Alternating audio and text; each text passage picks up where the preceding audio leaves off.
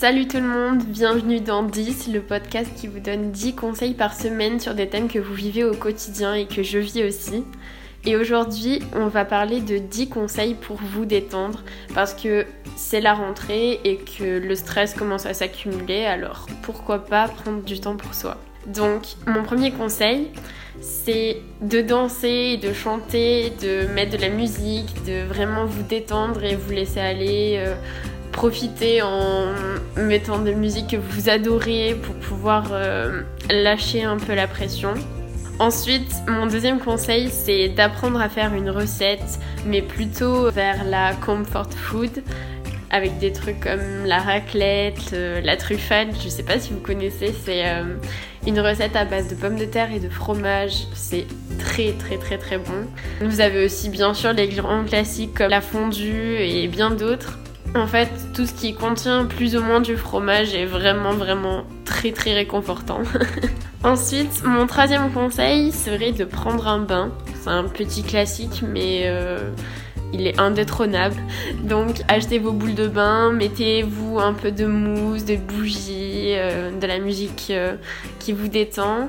Et n'hésitez pas à prendre un livre ou à faire quelque chose à côté pour vous occuper.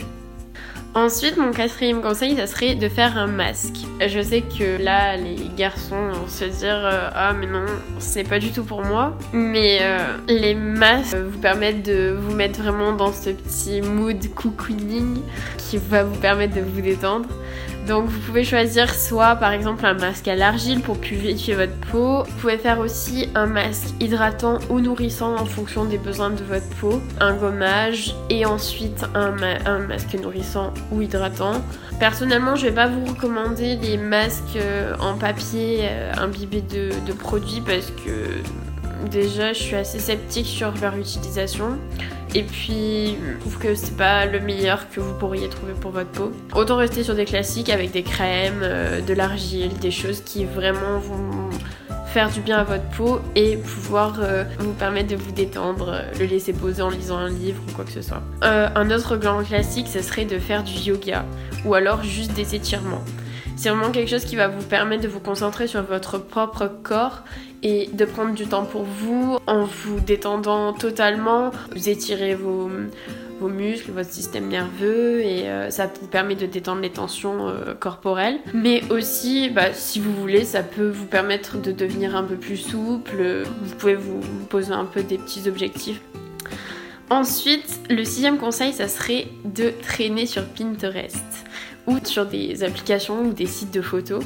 Personnellement, c'est quelque chose que je fais très très souvent parce que j'adore vraiment ça. C'est une grosse grosse source d'inspiration. Sur les sites de photos, donc personnellement, je vais sur euh, Weartit qui existe depuis vraiment euh, super longtemps, Unsplash ou des choses comme Pixabay parce que les photos sont vraiment en très bonne qualité et euh, elles sont vraiment vraiment très jolies. Donc c'est quelque chose qui m'inspire vraiment énormément en regardant par exemple des paysages des endroits où j'aimerais bien aller, des looks, des trucs comme ça. Ensuite, mon septième conseil, ça serait d'aller faire les boutiques ou alors de vous poser dans votre canapé et euh, de les faire en ligne. Donc c'est quelque chose que personnellement j'adore faire, même si euh, mon compte bancaire ne me le permet pas toujours. Le huitième conseil. Donc ça c'est un conseil que je fais très très souvent parce que c'est quelque chose que je trouve vraiment très très important c'est de s'allonger et de réfléchir au milieu de toute cette pression, de tout ce rythme de travail qui est parfois très très dur, de se prendre du temps pour vraiment se poser avec soi-même, réfléchir sur euh, nos aspirations, euh, nos rêves, comme quand euh, on était petit et que on avait vraiment que ça à faire de se poser et de, rêvasser. On peut penser à sa vie, ses projets, faire le point sur euh, les films qu'on veut voir, les séries, on peut enfin, vraiment prendre du temps pour penser à tout ça sans avoir autre chose à faire à côté parce que ça va vraiment vous permettre de, de tout lâcher et d'arrêter de penser à tout ce qui peut vous obséder en temps normal. Et vous allez vraiment vous concentrer sur le neuvième conseil. On peut aussi euh, se détendre en étant avec d'autres gens. Vous pouvez aussi par exemple aller prendre un café avec euh, une amie à vous, euh, bah, faire du yoga avec votre mec ou votre copine. vous pouvez passer du temps avec votre famille ou beaucoup d'autres choses qui sont pas forcément d'être seul avec soi-même. Et enfin, le dixième conseil, pour moi, c'est quelque chose que je préfère faire seul parce que je trouve que se retrouver avec soi-même à ce moment-là, c'est vraiment pour moi le mieux. C'est d'aller se balader à un endroit soit que vous trouvez joli, soit qui est un peu excentré euh, du reste de la ville si vous habitez en ville. Enfin, un endroit où vraiment les choses sont calmes, un peu comme un petit havre de paix. Donc si vous aimez par exemple prendre des photos, vous pouvez prendre des photos à ce moment-là.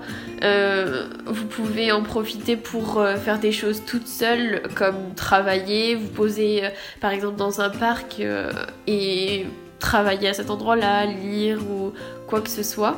Donc voilà, euh, je pense que le rythme des podcasts va pouvoir changer parce que euh, je pense que je vais en faire le mercredi et le dimanche maintenant pour commencer en beauté. Donc euh, j'espère que vous serez là mercredi prochain et à bientôt.